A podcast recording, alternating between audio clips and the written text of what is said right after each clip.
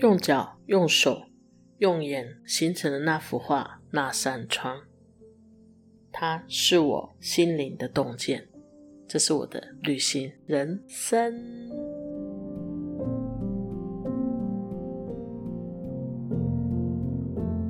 这是因为疫情，其实我相信对每个人的生活都有一个很大的变化。其实生命非常的脆弱，我们其实汲汲营营在追求的东西，他可能会因为一线之隔，他世界完全不一样。所以我这次体会到很多事情急不得，我们大部分都会希望你能够不断的前进，不断的进步，只有往前走。可是没有人跟你讲你是可以停下来，甚至就止，停止的止。我觉得这个止，事实上是我这次在疫情当中学到的一个智慧。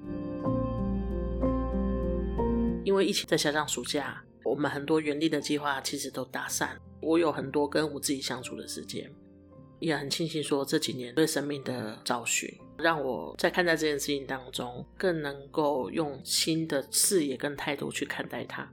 好好去享受，当你从一个月加四次油变一个月加一次油的这种老天爷为你下的个休止符。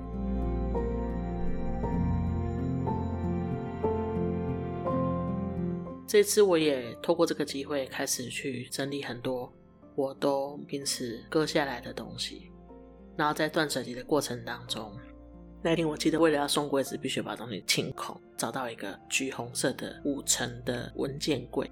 大概从我二十二岁开始在外面工作以来，就会跟着我。里面有非常多的包，都是几乎我认为的重要的东西往那里塞。所以举凡我 N 次的护照、换过的存折、重要的东西不敢丢。然后就在其中一层，就看到一个红包袋，就打开，哎，里面有钱呢！一握，怎么有一个酸酸的感觉就冲到我的心头？这是爸爸的手尾钱。我在突然那一刻，我就觉得有种很酸的感觉。然后就想说，天哪，就这样在这里被我关在柜子里十多年，从民国九十三年到现在，然后我才发现说，原来这个情绪一直被我关在柜子里，并没有让它过去。隔一天早上起来的时候，我就在想这件事情，到底当这件事情停留在我身体里面多久？先说一下我爸爸离开这件事，爸爸是癌症，其实长期下对家人是一个很大的折磨。然后我记得有一天，爸爸在医院，我觉得是一个安排，只有我一个人去医院。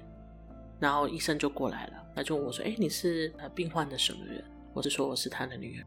他说：“哦，是这样的哈，因为我们事实上已经没有一个积极的治疗了，目前我们也让他打了最重的吗啡，但是事实上对他来说是痛苦。你们要不要家人讨论一下？”那他就是推给我一张放弃急救同意书。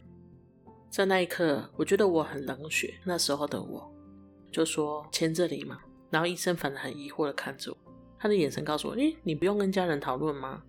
我说：“是签这里吗？”他说：“对。”我说：“好，那签了，那还有哪里要签？”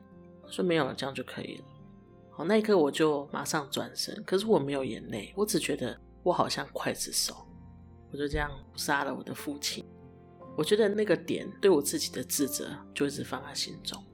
他过去的我却还没有过去，然后我就这样一直放在心中。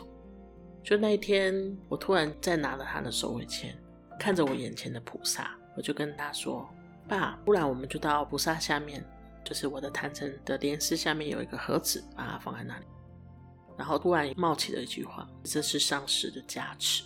”然后我就觉得好冲突哦，怎么可能他是我的上司？然后最后我就发现了一一段话是。是啊，他教我的，从他生命当中教我的，如何割舍跟放下，还有如何的成全。我从那一刻，我才突然哭出来。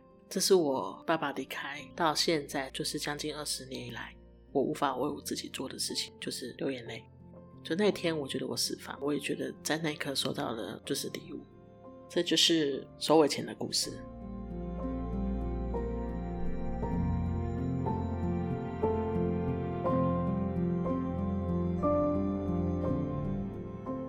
我觉得人生在经历过遗憾之后，你才知道怎么珍惜眼前。但是我可能在前几年不太知道遗憾。我觉得遗憾，我把遗憾放在自责，所以我无法品尝到这个遗憾。最后是把这个遗憾转变成一一段祝福。觉得这是我爸爸给我的一刻。收下这个祝福之后，我才感觉到，哦，原来他其实可以那么豁达。觉得透过这个时间，我也想分享跟我这辈子以来很多话没有告诉你的朋友们。我觉得有时候我没有说，可能是当时我真的说出口，甚至是在结束之后，事情过了，我才想说。可是它就已经过了。我觉得如果有一天我们可以把祝福放在未来，我相信他们是收得到，包括我自己。